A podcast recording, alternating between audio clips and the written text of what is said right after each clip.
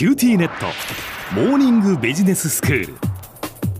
今日の講師は九州大学ビジネススクールで組織行動とリーダーシップ論がご専門の松永正樹先生です。よろしくお願いします。よろしくお願いいたします。先生今日はどういうお話でしょうか？はい。前回は人には認知バイアスという様々な心理的な癖があって客観的合理的な情報の受け止め方をすることはないという話をいたしました。はいでそれゆえに評価される側は本来なされるべきものよりも高い評価を期待しがちになるし、うん。評価をする側もする側で完全に妥当な評価をすることは難しい。ということであのお話を終わっていたと思います。はい。本日はそんな中で評価に関する納得感を高めるためのポイントとして公正についてお話しします。おお公正に判断するとかの公正ってことですか？はい。日本語だと公に正しいと書きますけれども、うんうん。英語では justice という単語が当てられます。はい日本だと、まあ、学会などでの議論を除いてビジネスとジャスティスというのはなかなか結びつけて考えられることは少ないかもしれませ、うん。んしかしオーガニゼーショナルジャスティス組織的公正という概念は実は経営学に関する研究の世界では非常にメジャーなトピックでして、組織における公正とは何かとか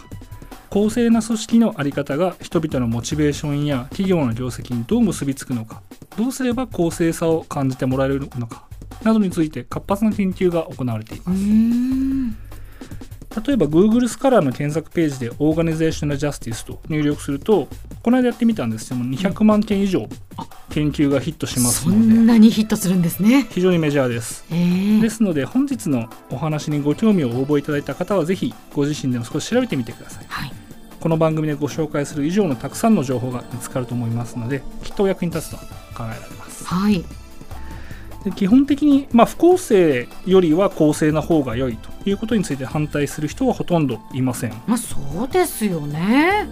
自分自身が公正または不公正に扱われる対象になるとすればなおさらです。確かに。公正に扱ってほしいです。欲しいですよね、はい。しかしでは何をもって公正というのかについては実は様々な観点があります。経営学では公正には大きく分けて結果に関する公正と手続きやプロセスに関する公正の2つの側面があると考えます。はい。結果に関する公正英語だとディストリビューショナルジャスティスというのですが、うん。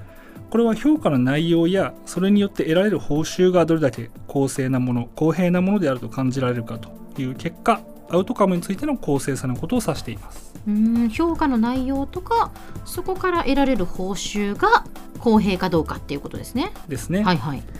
ここでは評価や報酬が平等かどうかがポイントではないという点にご注意ください。つまり全員が同じ内容の評価を受ける。あるいはボーナスなどの報酬の額が全員一緒であれば結果に関する公正が担保されるかというとそうではない。ということです。なるほど。むしろ誰もが平等に同じ評価や報酬を受けるというのは公正という観点からマイナスになります。はいはい。そうではなく組織に対する個々の貢献に応じた傾斜配分すなわち多くの貢献をした人は高い評価や報酬が与えられうん。貢献度合いが少なかったものについてはその分評価や報酬の額が下げられるというのが結果に関する公正を実現する鍵となります。はい。社会比較といって人は自分と同じような社会的カテゴリーに属する他者例えば会社の同僚だとか同じコミュニティのメンバーなど自分とまあ同じような人だと感じられる人ですね、うんそういった他者と自分を常に比較することで様々な情報処理を行っています、うん。そんな中で自分は相対的によく頑張った。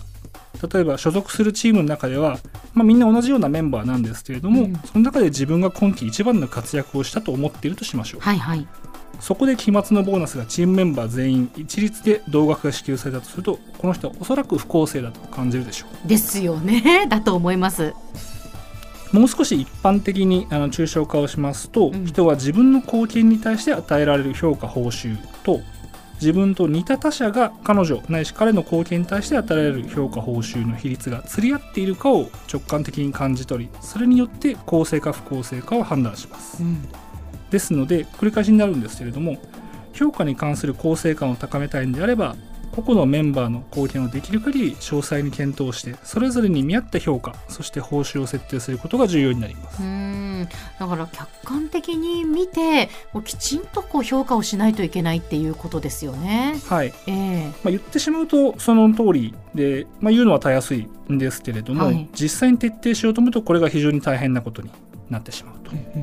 前回お話ししたように人は自分の活躍や貢献は高く評価しがちです。うんですのでどんなに客観的評価を心がけたところで、まあ、どのみち不満がゼロにはならない自分はもっとやったはずだというふうに人は誰もが感じるということですね。はいはい。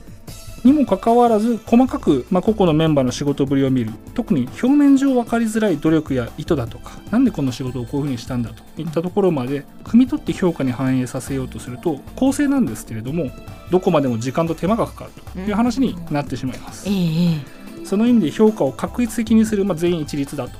いうのはコスト効率という面では非常に有効なんですよね。えうんなるほど。ただ組織をマネジメントする側にとってのコスト効率とそこで働くメンバーが感じる公正感の両方いいとこ取りをするのは至難の技と。うん。それができればそれこそ人事評価制度のイノベーションとなるのかもしれませんけれども、近視眼的に時間と手間を節約しようと大雑把な評価と確率的な報酬待遇設定でお茶を濁そうとするとこれやはり従業員の方々の心をつかむことができっこないという形になるんじゃないかと思います。すね。まあ人事評価制度をだからどういうふうに作っていくのかっていうのは本当に大変なことですよね。誰もがこう納得する評価制度を作るっていうのは相当やっぱ至難の技だっていうことですね。はいまあ、どこもやはり試行錯誤していますし、ええ最近であればテクノロジーがだいぶ使えるようになってきたので、うんええ例えば人が部下10人の仕事ぶりを全部見るというのは難しいと思うんですけども、はいはい。まあ AI を絡めるなどしてん。自動的にそこがある程度データ化される、ええでデータのまとめであれば見られると。うんうんうん。いった形でもうちょっとここを手を入れようという動きも最近はありますがまだまだうん。これがいい形だなというのは見えてないというのが現状だと思います。うんでは先生今日のまとめをお願いします。はい評価に対する納得感を高めるには評価や報酬の受け手がそれを公正であると感じることが必要です。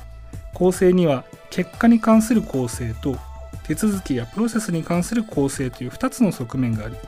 結果に関する公正感を高めるには個々のメンバーの仕事ぶりに見合った傾斜配分が必要となります。今日の講師は九州大学ビジネススクールで組織行動とリーダーシップ論がご専門の松永正樹先生でした。どうもありがとうございました。ありがとうございました